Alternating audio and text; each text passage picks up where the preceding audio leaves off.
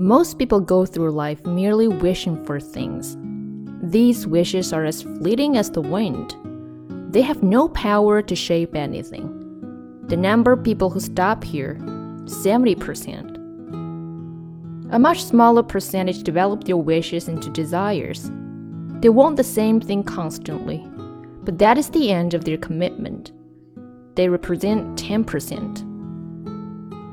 A still smaller percentage develop their wishes and desires into hopes. They dare to imagine, from time to time, that they might get what they seek. I estimate they constitute 8%. An even smaller group translates that hope into belief.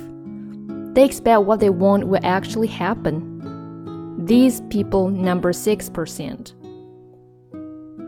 A smaller group of people crystallize their wishes, desires, and hopes into belief, then into a burning desire, and finally into faith. They constitute 4%. Finally, a very few people take the last two steps and then make a plan to get what they want and carry it out. They apply their faith with positive mental attitudes. This group is only 2%.